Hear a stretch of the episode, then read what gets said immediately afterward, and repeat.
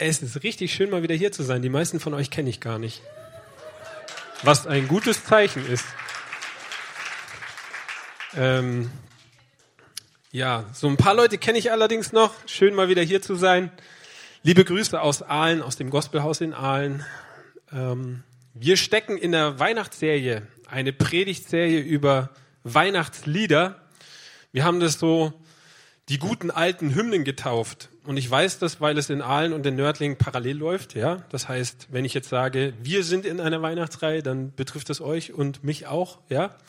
Und das Lied, um das es heute gehen soll, das haben wir gerade alle feierlich gesungen, Stille Nacht.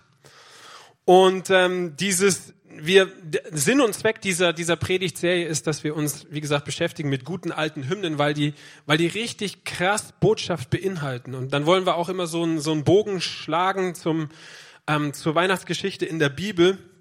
Wie gesagt, heute Stille Nacht, sehr krasser Klassiker. Ich denke, jeder kennt ihn. Dieses Lied hat sechs Strophen. Wir werden es nicht schaffen, auf jede Strophe im Detail einzugehen. Wollt ihr nicht? Euer Schweinebraten würde sonst verkohlen. Und ähm, deshalb habe ich allerdings, also ich werde mich auf diverse Sachen beschränken, habe allerdings einige Sachen gefunden, die es wert sind, meiner Meinung nach einfach mal so drauf zu gucken, sich davon inspirieren zu lassen, zu gucken, was will der Herr uns ähm, im Hier und Jetzt, im Heute dazu sagen. Und ähm, ohne lange Vorrede steigen wir gleich ein mit den gehen ein auf den ersten Vers, die erste Strophe und auf das erste Wörtchen und das heißt still. Und in der, in der Vorbereitung wurde ich oder bin ich auf etwas gestoßen, ein sehr, sehr ergreifendes geschichtliches Ereignis, was ganz, ganz eng verknüpft ist mit diesem Lied.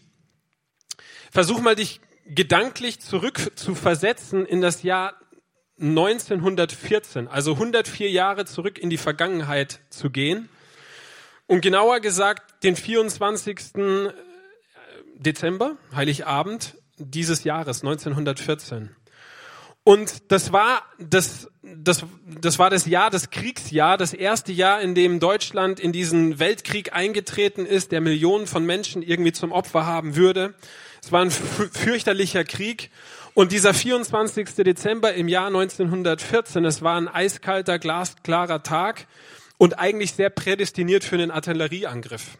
Allerdings war es erstaunlicherweise so, dass die Waffen zum Großteil irgendwie schwiegen an diesem Tag. So, ihr müsst euch das vorstellen, die deutschen und die britischen Soldaten, die lagen sich in Schützengräben gegenüber.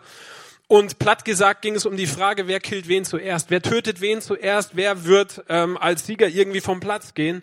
So, da war überhaupt nichts von Weihnachtsstimmung, da war überhaupt nichts von Familienidylle, es gab keinen Christbaum, nichts zu essen. Ähm, die waren da einfach in, in ihren Schützengräben. Und aber an diesem 24. Dezember passierte etwas krass Erstaunliches. Wenn du dir das mal detaillierter oder länger noch angucken willst, es gibt einen Film zu diesem Ereignis, nennt sich Merry Christmas. Und ähm, ich habe euch eine kurze Filmsequenz mitgebracht, die wir uns einfach zu Anfang mal angucken wollen. Film ab.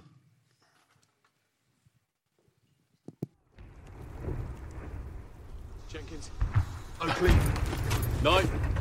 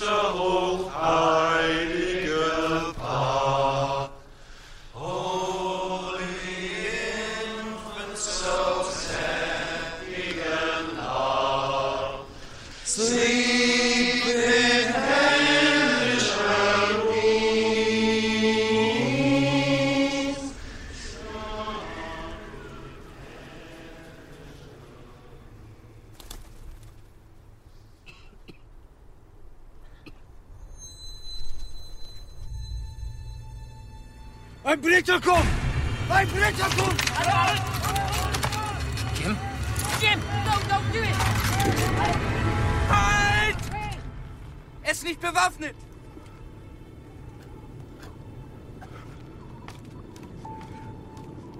Nein, Otto!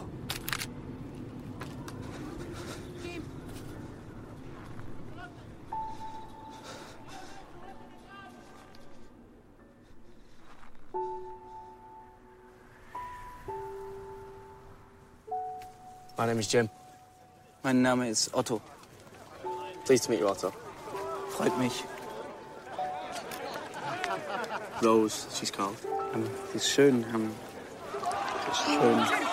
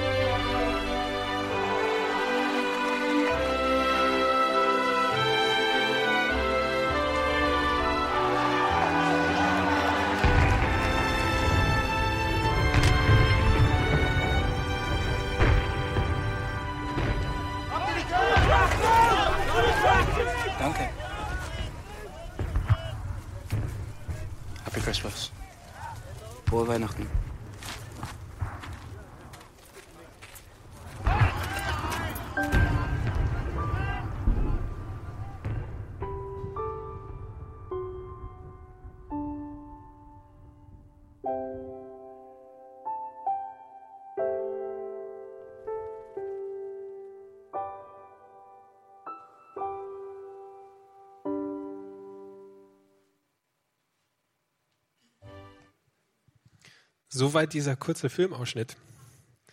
So hier standen sich Männer gegenüber, die sich eigentlich gehasst haben.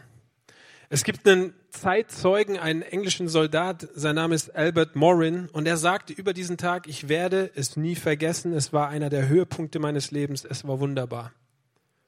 Und ich habe mir so gedacht, hey, versuch dir mal kurz mit mir vorzustellen, die hätten damals in diesen Schützengräben nicht das Lied Stille Nacht, Heilige Nacht gesungen, sondern die hätten irgendein Kneipenlied gesungen. Die hätten irgend so einen gute Laune Song gesungen oder sie hätten irgendein Liebeslied der damaligen Zeit, irgend so ein Schlager Liebeslied der damaligen Zeit gesungen. Und denkst du, es hätte die gleichen Auswirkungen gehabt? Never ever, niemals. An diesem Abend fingen deutsche Soldaten in ihrem Schützengraben an, Stille Nacht, heilige Nacht zu singen. Und die Briten, die hören das. Und in ihrem Herzen passiert was. Und sie stimmen mit ein in dieses Lied. Und am Ende singen sie alle irgendwie in ihren Schützengräben dieses Lied. Und als es dann am nächsten Morgen hell wird, fangen einzelne Soldaten an, diesen Schützengraben zu verlassen. Und niemand schießt auf sie. Keiner schoss auf sie. Und der 25. Dezember 1914, der ging ein in die Geschichte als der Tag der großen Verbrüderung zwischen deutschen und alliierten Soldaten. Und es heißt, dass mehr als 100.000 Menschen, also Männer, auf, die, auf beiden Seiten beteiligt gewesen sein sollen. Die haben miteinander Fußball gespielt, die haben miteinander geredet, äh, man hat sich ausgetauscht, alles ausgelöst durch das Lied Stille Nacht, Heilige Nacht. Was für eine Kraft. Und ihr Lieben, die Kraft, ähm, die, die liegt nicht in, in Religion. Die Kraft dieses Liedes liegt nicht in Religion, sondern sie liegt in der Botschaft. Und die Botschaft ist, Christ, der Retter, ist da. Und seit Weihnachten hat sich alles verändert. Nichts ist mehr so geblieben, wie es mal war. Jesus Christus, der Sohn Gottes, kam auf diese Erde zu dir, zu mir, für dich, für mich, um uns zu retten, um uns zu befreien, um uns ähm, neues Leben zu geben. Und dort, wo wir das verstehen als Menschen, da wird unser Herz still. Da bekommt dein Herz einen Ruhepol. Da, da kriegst du einen Anker, der, der hält in den Stürmen auch der Zeit und deines, in den Stürmen deines Lebens. Ich weiß nicht, wie es dir geht, wenn du so die Nachrichten anguckst oder dich so mit, mit, dem, mit den Dingen, die, die momentan so passieren, so auseinandersetzt. Ich persönlich habe schon vor längerer Zeit damit aufgehört, ähm, diese Dinge, das Leid der Welt irgendwie erklären zu wollen. Als ich noch jünger war, so zur Zeit als, als Jugendpastor, jünger und noch dümmer, tatsächlich, das funktioniert für all diejenigen, die sich fragen, ist das möglich? Ja, das ist möglich. Man kann, äh, in der Vergangenheit war ich wesentlich dümmer noch, als ich es heute bin vielleicht. So, jedenfalls, Damals dachte ich so als Zeit, äh, wie gesagt, als ich noch so Jugendpastor gewesen bin, ich habe die Antwort auf jede Frage, oder? Come on. Ich weiß alles. Habe drei Jahre Bibel studiert, ja, war drei Jahre auf der Bibelschule. I know it all. Just erst, egal was du mich fragst, ich habe die Antwort. So, und je älter ich allerdings werde, desto mehr realisiere ich, so viel weiß ich eigentlich gar nicht. Also ich habe ein paar Antworten darüber, wie man, wie man in den Himmel kommt. Ich habe ein paar Antworten dazu, wie man sein Leben mit Jesus führt. Ähm, ich habe ein paar Antworten auf einige Fragen, aber ich habe ganz sicher nicht die Antwort auf all die Fragen, die Menschen so bewegen. Vor allem, wenn es dann irgendwie darum geht, ähm, dass, dass Menschen irgendwie mit Leid konfrontiert werden, oder? Wenn du eine Person hast, die du liebst, die dir wichtig ist und die geht durch eine schwere Phase, geht durch Leid durch, dann werden ähm, diese Fragen immer größer und es, und es gibt ganz, ganz viele persönliche große Fragezeichen. Und ich möchte heute Morgen nicht den Anschein erwecken, als hätte ich die Antwort auf dein Problem oder auf, deine, auf, dein, auf dein Leid. Aber eine Sache kann ich dir sagen. Gott lässt uns nicht allein. Wir haben, wir haben keinen Gott, der distanziert irgendwo im Himmel sitzt und der sagt, hey, so und so müsst ihr das machen, so und so ist es gut. Ähm, wir haben keinen Gott, der irgendwie ein Philosoph ist. Ja, wir haben auch keinen Gott, der irgendwie ähm, so ein paar Regeln rausgehauen hat und dann gesagt hat, so jetzt guckt mal, wie ihr das Beste irgendwie daraus macht, sondern wir haben einen Gott, der Baby wurde, der Mensch wurde, der auf diese Erde kam, der sich zu 100 Prozent mit dir, mit mir, mit uns als Menschen identifiziert hat. Und dieser Gott, der ist nicht auf, auf Rache aus, sondern er kam, um dich, um mich zu verändern, um, um wirkliche Veränderung möglich zu machen, um uns frei zu machen von den Dingen, die uns knechten, die uns festhalten. Ein Gott, der, der zu uns kommt in unsere Welt und der sagt, hey, ich weiß, wie es ist, hier auf der Welt zu sein. Ich weiß, dass es Schwierigkeiten gibt. Ich weiß, dass es Nöte gibt. Ich weiß, dass, ähm, dass es Dinge gibt, die dir zu groß sind, die dir zu schwer sind, wo du keine Lösung hast. Aber deshalb bin ich gekommen. Deshalb bin ich gekommen, deshalb habe ich diesen Weg ähm, vom Himmel auf die Erde gemacht. Ich habe es zugelassen. Ich wurde einer von euch.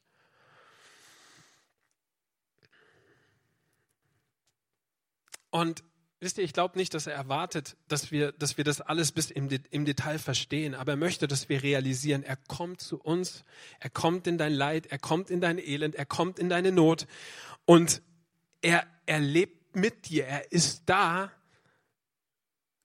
und er starb für dich. Christ, der Retter, ist da. Hey, wie wäre das, wenn du das heute Morgen mal ganz neu für dich verinnerlichst und realisierst? Er ist, er ist da. Und deswegen sagt der Evangelist Matthäus in Matthäus 1, Vers 21 über Maria, da lesen wir uns, sie wird einen Sohn gebären und dem sollst du den Namen Jesus geben, denn er wird sein Volk retten von ihren Sünden. Das war der, der Hauptaspekt des Auftrages von Jesus Christus, um die zu retten und um die zu heilen, um die zu befreien, die vom Feind Gottes gebunden waren. Und wisst ihr, Gott überließ die Menschheit nicht dem Schmutz und der Schuld der Sünde oder dem, dem, dem Wirken des Feindes, sondern Christus kommt zu uns hinein in unseren Müll, um uns zu retten aus Elend, aus, aus Verzweiflung, aus den Dingen, die dich kaputt machen, wo du, wo du ähm, Schuld hast, wo, wo Beziehungen gestört sind in deinem Leben, um dich zu retten, um dich wiederherzustellen. Im Hebräerbrief, einem Brief, den Paulus an, die, an eine Gemeinde schrieb, da heißt es, dass Jesus für uns betet. Und im Anschluss an diesen, an diesen Vers kommt ein Gedankengang, den ich, den ich total cool finde, den ich liebe. Da heißt es, dass Jesus Mitleid mit unseren menschlichen Schwächen hat. Wisst ihr, Jesus, weil er Mensch war, konnte zu 100 Prozent oder kann sich zu 100 Prozent identifizieren mit dir, mit mir, mit unseren Schwachheiten. Er ist nicht einfach irgend distanziert weit weg oder desinteressiert, sondern er wurde Mensch. Ganz, ganz viele Menschen wollten Götter sein, haben Imperien, haben Königreiche irgendwie aufgeba aufgebaut, haben sich selber ähm, hochgehoben. Viele, viele Menschen wollten Götter sein, aber nur ein Gott wollte Mensch sein. Also Jesus beobachtet uns als Menschen nicht von der Ferne oder distanziert, sondern er weiß, wie es ist, weil er, weil er Fleisch und Blut annahm. Er, er kam, er ist real, er ist nahbar, er ist, er ist wahr und er weiß ehrlicherweise auch, wie es sich anfühlt, durch Schwierigkeiten durchzugehen. Er weiß, wie es ist, Ablehnung zu erfahren. Er weiß, wie es ist, als Mensch vielleicht auch gegen Religion und gegen Systeme anzukämpfen, die nicht, die nicht dazu dienen, dass Menschen frei werden. Sondern er, er, als Höhepunkt seines Lebens geht er ans Kreuz und er stirbt diesen Verbrechertod zu Unrecht, obwohl er es nicht hätte tun müssen. Jesus weiß, wie es dir geht und ich glaube, er möchte das heute Morgen auch ganz klar dir neu sagen in deiner Situation. Hey, ich weiß, wie es dir geht und ich habe dich nicht verlassen. Ich werde dich nicht versäumen. Ich bin für dich und wenn ich für dich bin, kann nichts und niemand gegen dich sein. Weil ich Immanuel bin, Immanuels Gott ist mit uns. Das ist der Name, das ist was Immanuel heißt. Gott mit uns.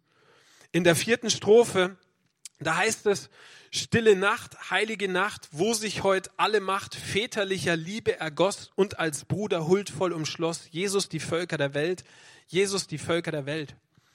Hier liegen sich Soldaten gegenüber, die sich hassen sollten, die sich töten wollen, die Teil eines großen Krieges sind und auf einmal spielt man zusammen Fußball, auf einmal redet man miteinander, auf einmal interessiert man sich für den anderen. Hey, wie geht's der Familie? Alles ausgelöst durch dieses Lied. Auf einmal ähm, ist da, auf einmal werden aus aus Feinden Freunde. Auf einmal ist der Krieg nicht mehr so wichtig. Auf einmal ist da in diesen Schützengräben eine Kraft, die größer ist als Religion, die größer ist als als als irgendwelche ähm, nationalistischen äh, Gedankengüter oder oder solche Dinge, Kultur, Religion. Auf einmal manifestiert sich auch diese Kraft in diesen Schützengräben.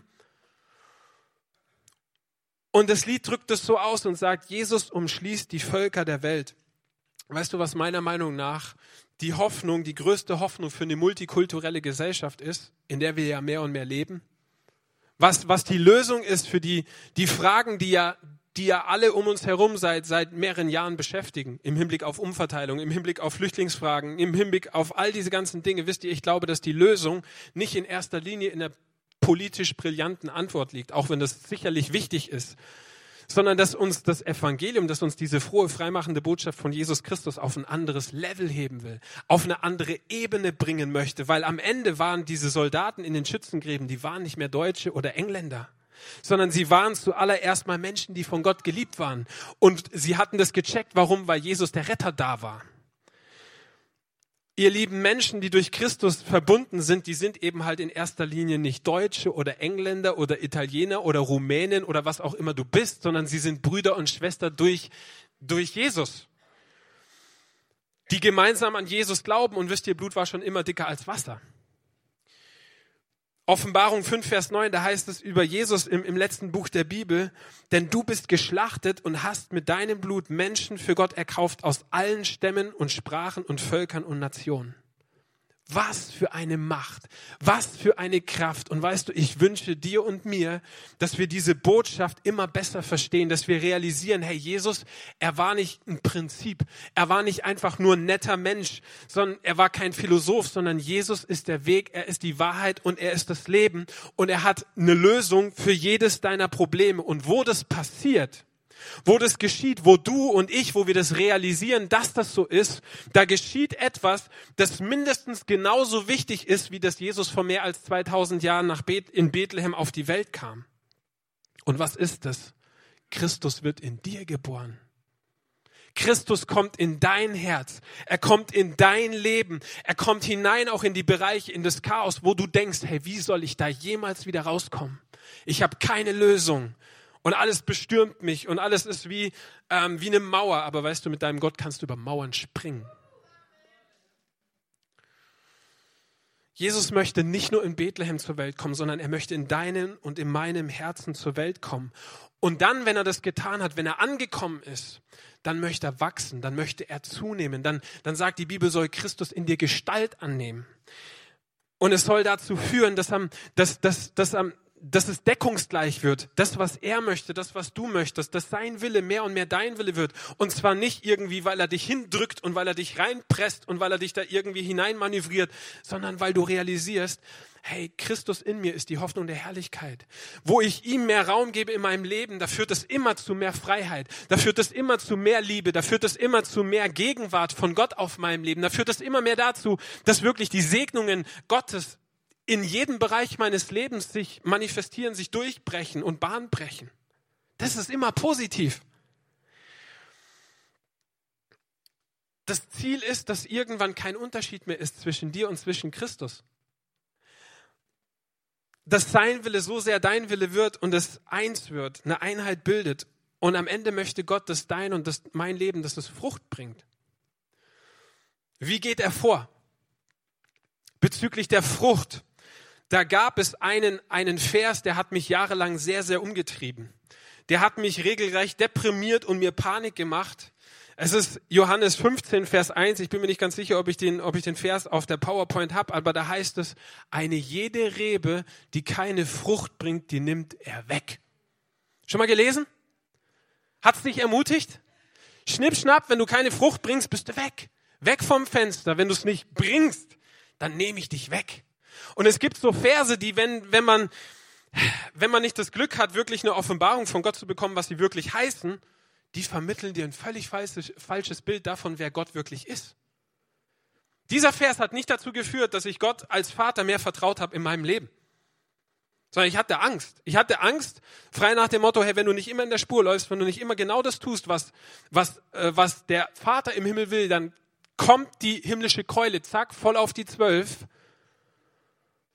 Das, das hat dieser Vers bei mir ausgelöst. Und ich bin so froh, dass ich vor kurzem eine Offenbarung darüber bekommen habe, was da wirklich steht und was das wirklich heißt. Wollt ihr es wissen? Im, das Griechische, das Neue Testament ist ja im Griechischen geschrieben worden, ja? Und das Wort, was dort im Griechischen verwendet wird für dieses Wort wegnehmen, ja, was mich so geängstigt hat, weil das, das kann ja alles irgendwie heißen, ne? Morgen stirbst du und das ist am Ende irgendwie noch, weiß ich nicht. So, das Wort, was dort steht, ist im Griechischen Airo. Und wisst ihr, was Airo heißt? Hochheben.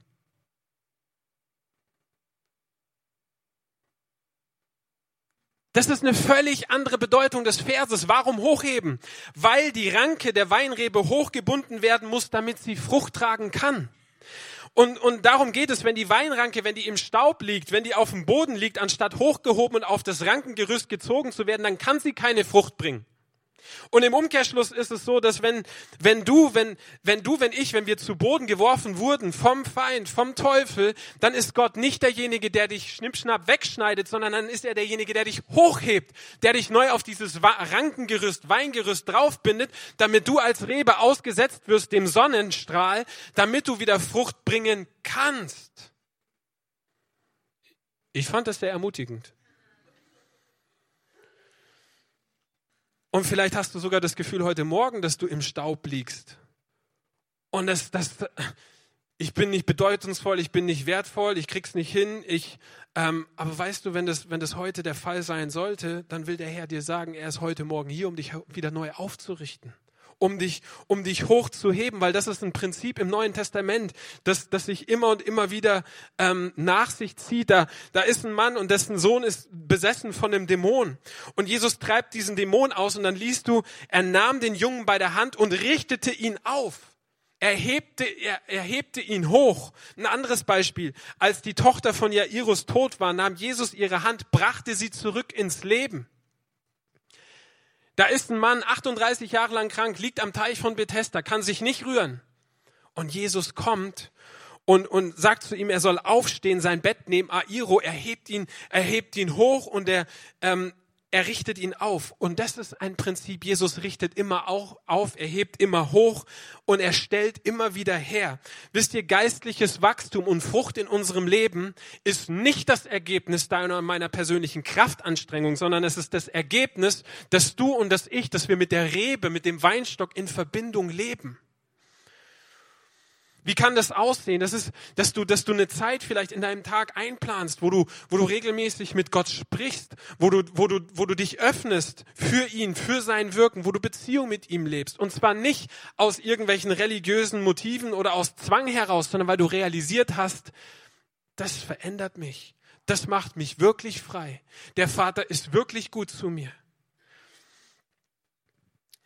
dann realisierst du, dass, dass, dass er Wahrheit ist und dass er Leben hat. Dann realisierst du, dass sein Wort deines Fußes Leuchte sein will und ein Licht auf deinem Weg. Dann realisierst du, dass sein Wort ist wie ein Hammer, der Felsen zerschlägt. Dass es eben ist wie dieses zweischneidige Schwert, was trennt zwischen Seele und zwischen Geist. Er richtet dich auf. Frucht ist kein Ergebnis deiner persönlichen Kraftanstrengung, sondern bleib oder komm in diese Verbindung mit dem Weinstock. Und wo das geschieht, da fließt der Saft, da fließt die Kraft, da fließt das Leben. Lasst uns noch kurz einen Blick in diese sechste Strophe werfen. Hier kommt es nämlich zu einem spannenden Switch von Stille hin zu, es muss laut werden.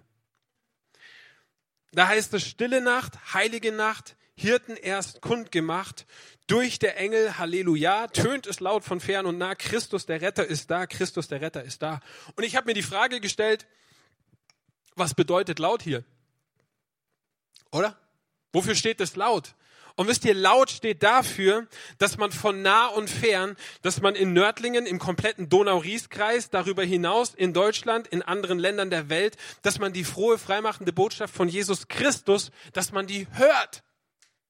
Die soll gehört werden. Und das ist das, wozu uns dieses Lied auffordert in der sechsten Strophe, dass es laut werden soll. Wisst ihr, wenn die Botschaft hinter vorgehaltener Hand geflüstert wird, dann hört die keiner. Dann bekommt es keiner mit kriegt keiner mit.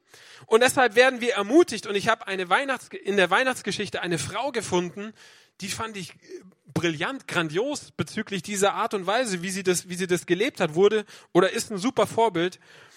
Auf diese zwei Verse würde ich gerne noch eingehen. Einer der vier Schreiber der Evangelien, Lukas, der berichtet von ihr. Und da heißt es, damals lebte auch eine alte Prophetin in Jerusalem. Sie hieß Hannah und war eine Tochter Penuels aus dem Stamm Ascher. Nur sieben Jahre war sie verheiratet gewesen und war jetzt eine Witwe von 84 Jahren. Sie verließ den Tempel gar nicht mehr und diente Gott Tag und Nacht mit Fasten und Beten. Auch sie kam jetzt dazu und lobte Gott und zu allen, die auf die Erlösung Jerusalems warteten, sprach sie über dieses Kind. So, wir machen einen, Zeitsprung acht Tage nach dem im Stall sein, okay? Wir sind mittlerweile nicht mehr in Bethlehem im Stall, sondern wir sind mittlerweile acht Tage später. Jesus war ja Jude und wurde dann beschnitten im Tempel. Und er ist im Tempel mit Mama, Papa, mit Josef und mit Maria. Und in diesem Tempel ist eine Frau. Und diese Frau, die war kurz verheiratet und lebte aber jetzt quasi im Tempel. Und weil sie Gott so sehr schätzte und seine Gegenwart liebte, gab, gab Gott ihr Offenbarung. Und diese Frau realisiert, wer dieses Kind eigentlich wirklich ist. Dass das nicht einfach nur irgendein Kind ist, sondern dass dieses Kind der Retter der Welt sein sollte.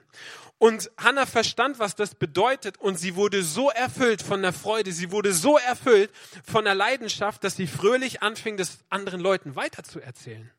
Und aus diesem Vers geht noch was hervor. Es geht hervor, dass, dass ganz, ganz viele andere Menschen in Jerusalem auf die Erlösung, auf einen Retter gewartet haben. Das bedeutet, da waren Menschen mit hungrigen Herzen, die Gott kennenlernen wollten. Und ich habe mir so gedacht, ihr Lieben, wie wäre das, wenn wir mal wieder laut werden würden? Vielleicht erinnerst du dich noch daran, als du das allererste Mal so richtig verliebt warst. Ja? So, und am Anfang ist es ja meistens so, dann musst du erstmal klären, ob die andere Seite, also dein Schwarm, ob der auch so empfindet, wie du empfindest, oder? Und das ist dann immer erstmal ein bisschen herausfordernd so, dann musst du Mut aufbringen, musst fragen so, du schreibst dann dein, dein äh, Standardzettel, liebst du mich? Ja, nein, vielleicht, oder?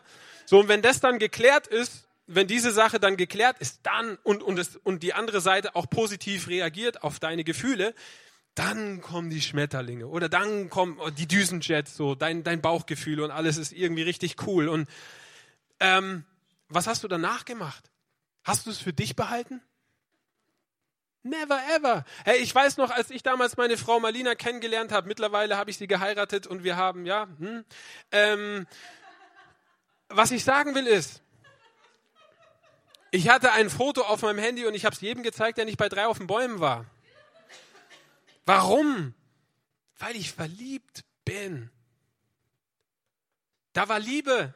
Und wisst ihr, das, das ist auch nichts, wofür du dich schämen musst. Das ist nichts, ähm, wenn das so ist, wenn du verliebt bist und wenn du irgendwie denkst, boah, ich muss den anderen, ich muss jedem meinen Schwarm zeigen, weil das ist meine Trophäe, go for it.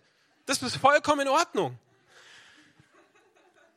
Das ist normal wisst ihr, um uns herum sind genau wie bei Hannah Menschen, die auf Erlösung warten. Erlösung, Loslösung, Befreiung, Wiederherstellung, das volle Programm. Die wissen gar nicht, dass ihnen was dass ihnen was fehlt. Also sie wissen irgendwie schon, dass ihnen was fehlt, aber sie suchen an ganz, ganz vielen unterschiedlichen Stellen und sie werden nicht fündig. Und hier kommen du und ich, hier kommen wir ins, ins, ins Spiel. Auf der Arbeit, in der Nachbarschaft, in deiner Verwandtschaft, da sind Menschen, die auf der Suche nach echtem Leben sind. Hey, wie wäre das, wenn du und ich, wenn wir wieder anfangen, mal so richtig leidenschaftlich zu schwärmen, oder?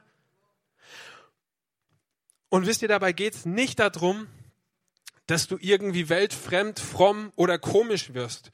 Es geht auch nicht darum, den anderen zu sagen, was sie alles falsch machen das ist oftmals irgendwie so, ich habe die Antwort, also ich weiß, wie der Hase läuft und das ist falsch in deinem Leben und das ist falsch und das und das machst du auch nicht richtig.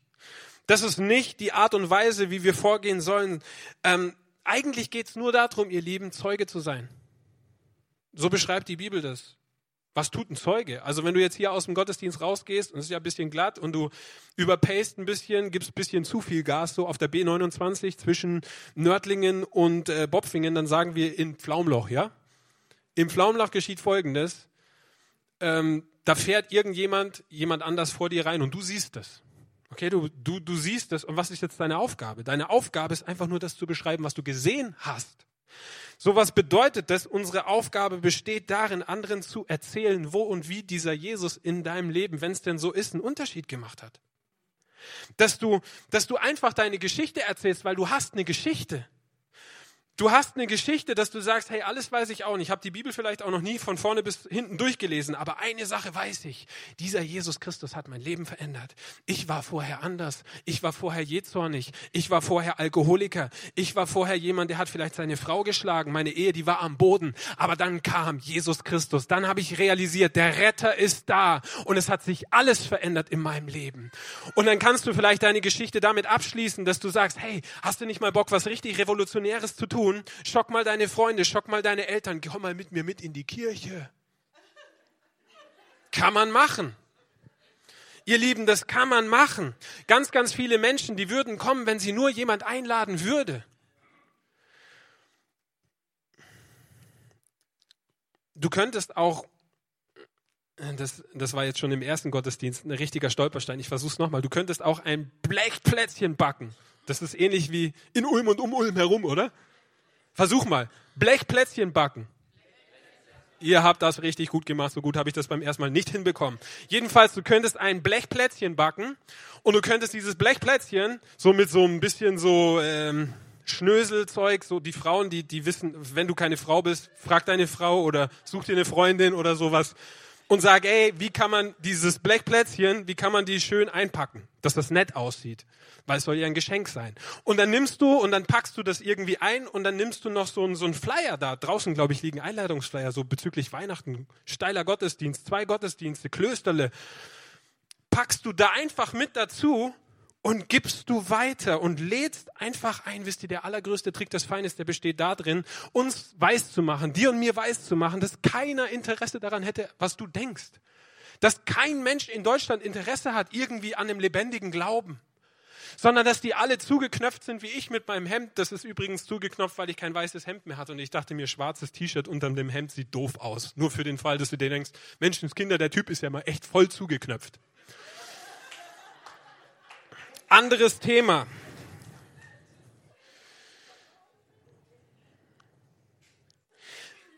was will ich, was will ich sagen? Lasst uns aufhören, uns einreden zu lassen, dass die Art, wie wir unser Leben führen, dass das peinlich ist hey, wir schämen uns des Evangeliums nicht, denn es ist eine Kraft Gottes, die rettet jeden, der glaubt.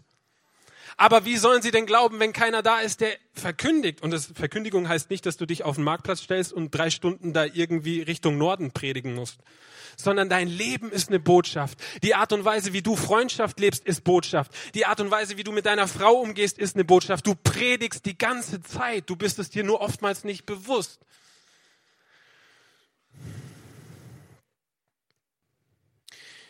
lass, lass uns noch mal kurz über dein Leben nachdenken. Hast du wirklich vor ein paar Jahren gedacht, dass du eines Tages heute mal hier sitzen würdest in der Kirche? Also ich bin in einem christlichen Elternhaus groß geworden, aber das war definitiv nicht Teil meiner Lebensplanung. Sondern ich habe mir gedacht, okay, jetzt gibst du erstmal Gas, jetzt gibst du Spaß, weil ich, wie gesagt, auch definitiv diverse falsche Gottesbilder gehabt haben, die mich davon abgehalten haben, Gott als liebevollen Vater zu sehen. Ungefähr so ein Bibelvers, wie ich gerade vorhin mit dem Wegnehmen. Ne? Weil Gott ist ja nur derjenige, der uns alles wegnimmt. Kein Spaß, kein Gas, kein gar nichts, ne? So, du wirst nur noch irgendwie zurechtgestutzt wie so ein Roboter und jetzt ist Sonntag und ich gehe ins Gospelhaus. Jetzt stehen wir alle auf und wir machen Anbetung. Und das Ganze ist so eine freudlose Kiste und davon bist du selber überzeugt, aber preis dem Herrn ist es nicht so. Da hätte man Amen sagen können. Wir versuchen es nochmal, preis dem Herrn ist es nicht so. Sondern da ist Freiheit und Freude. Weil das ist die Botschaft des Evangeliums. Also zumindest entdecke ich das mehr und mehr. Mit zunehmendem Maße. Wo waren wir stehen geblieben? Äh, wie gesagt, ich habe gedacht, es geht darum, ähm, jetzt erstmal kräftig Gas zu geben, Spaß zu haben. Und wenn dann meine Haare leicht ergraut sind, damit will ich niemanden zu nahe treten. Das ist jetzt einfach, wenn du halt, wenn man halt älter geworden ist, dann hat man immer noch genug Zeit, sich um diesen religiösen Kram irgendwie zu kümmern oder auf Nummer sicher zu gehen, dass man dann für den Fall, dass es da wirklich mehr gibt, eines Tages im Himmel sein wird. Ne? Aber wisst ihr, eines Tages traten Menschen in mein Leben, die haben mir was erzählt. Aber die haben mir nicht nur was erzählt, sondern die wurden selber zu einer Botschaft. Für mich. Und ich habe realisiert, hey, dieser Gott, der ist echt. Dieser Jesus Christus, der kam für mich. Dieses Weihnachten ist nicht einfach eine Geschichte, sondern das ist meine Geschichte, das ist deine Geschichte. Und wisst ihr, darum geht es an Weihnachten. Dass wir das personifiziert in unser Leben hineinbekommen, was dieser Christus getan hat. Um uns herum, ihr Lieben, sind Menschen, deren Herz hat Gott vorbereitet. Lasst uns doch wieder laut sein.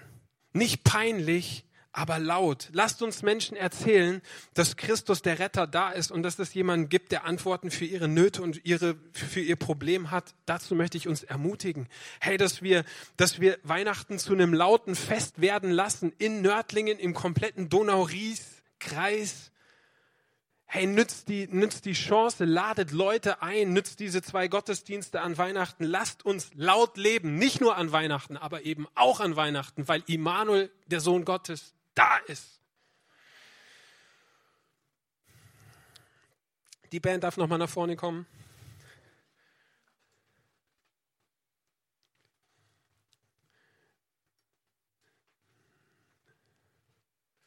Wenn ihr mögt, dürft ihr aufstehen. Wir schnüren jetzt den Sack zu.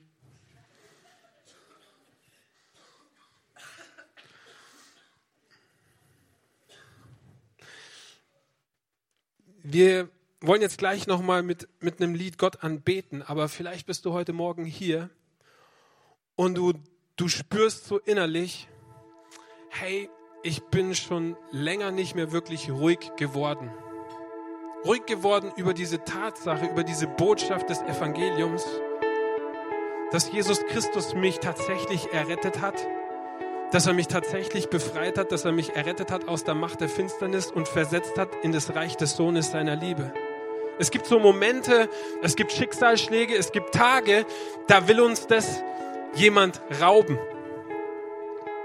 Du kannst nicht ruhig sein, du kannst nicht ruhen in diesem, in diesem Werk, du kannst doch nicht einfach nur so tun, als ob das möglich wäre, einfach zu glauben, oder?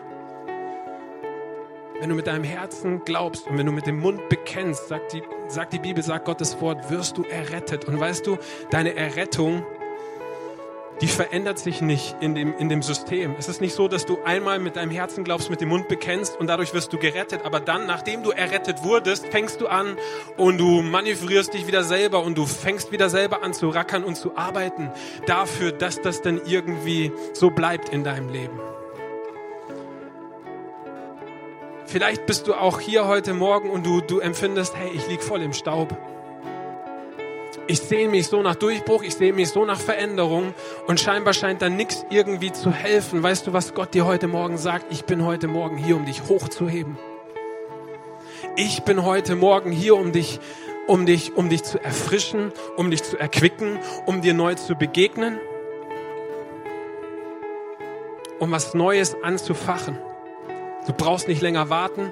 Du musst auch nicht irgendwas Spezielles tun, außer neu diesen Funken an Hoffnung und an Glauben reinzuwerfen. Und den Rest wird er machen. Er kommt dir entgegen. Und vielleicht bist du aber auch heute Morgen hier und du sagst dir so, hey, da gab es Zeiten in meinem Leben, wo ich schon lauter war. Irgendwie bin ich so leise geworden. Irgendwie ist es so, dass dieser, dieser Glaube an Jesus das kriegt keiner mehr wirklich mit. Und irgendwie habe ich, habe ich Angst davor, mich zu öffnen. Irgendwie ist es nicht so wirklich einfach, mit Menschen ins Gespräch zu kommen. Und wisst ihr, selbst da ist es so, dass du und ich, dass wir es nicht aus eigener Kraft tun müssten, sondern dass Gott uns sein, seine Hilfe, seinen Beistand, sein Tröster, sein Ratgeber, seinen Geist anbietet. Der sagt, hey, ich will dein Rückenwind sein. Und ich befähige dich zu den Dingen, die du selber nicht tun kannst. Und dann kommt sein Über auf dein Natürlich und dann wird es übernatürlich. Dann merkst du so, boah, hier ist eine Situation, die ist total vorbereitet. Hier ist ein Gespräch und es ist relativ leicht zu sagen, hey, weißt du, was ich Sonntagmorgens mache? Ich, ich gehe echt in den Gottesdienst, weil ich spüre, Gott ist da. Weil ich spüre, dass er echt ist, dass er lebendig ist. Ich würde gern beten zum Abschluss. Vielleicht schließ, schließ deine Augen, geh irgendwie auf Empfangsposition, was, wie auch immer du das machst. Tu das, was für dich gut ist. Jesus, wir sind so dankbar, dass du als der Retter der Welt, dass du gekommen bist. Vater, wir sind so dankbar, dass du deinen Sohn Jesus Christus vor mehr als 2000 Jahren gesandt hast auf diese Erde. Wir sind so dankbar, dass wir wissen dürfen, unsere Schuld kann vergeben werden. Da ist, es, es gibt die Möglichkeit für uns als Menschen, dass jede Trennwand weggerissen wird. Danke, Herr, dass du den Müden neue Kraft gibst und Stärke genug dem Unvermögenden. Danke, dass dein Über auf unser Natürlich kommt. Du weißt, wo jeder persönlich steht und du weißt, was jeder Einzelne gerade jetzt in diesem Moment braucht. Und wir setzen das frei im Glauben, gerade jetzt. Danke, Herr, für, für eine neue Frische, die jetzt auf Leute kommt. Danke, Herr, für eine neue Salbung, die jedes Joch zersprengt, überall dort, wo, wo wir mühselig, wo wir beladen sind. Bist du derjenige, der sagt, ich will dich erquicken. Ich führe dich rein in meine Ruhe. Und meine Ruhe ist eine Realität. Und für diese Ruhe musst du nichts leisten. Für diese Ruhe musst du nicht arbeiten. Herr, ich danke dir, dass aber auch neue Kraft da ist für all diejenigen, die, die mutlos geworden sind wo es schwer ist. Herr, danke, dass du uns keinen Geist der, der Furcht gegeben hast, sondern einen Geist der Liebe, der Kraft und der Selbstbeherrschung. Danke, dass dieser Geist unsere Herzen neu ansteckt mit Liebe, mit echter Liebe, mit echter Kraft und auch mit diesem Wunsch, wirklich so ein Leben zu führen, was dich verherrlicht. Ich möchte dich einladen, dass du, wenn, wenn du das möchtest, dass du einfach dieses kommende Lied machst zu deinem persönlichen Gebet. Lade damit Jesus ganz neu in dein, in dein Herz, in dein Leben ein. Er ist da, um dir heute Morgen ganz neu zu begegnen und dich zu erfrischen.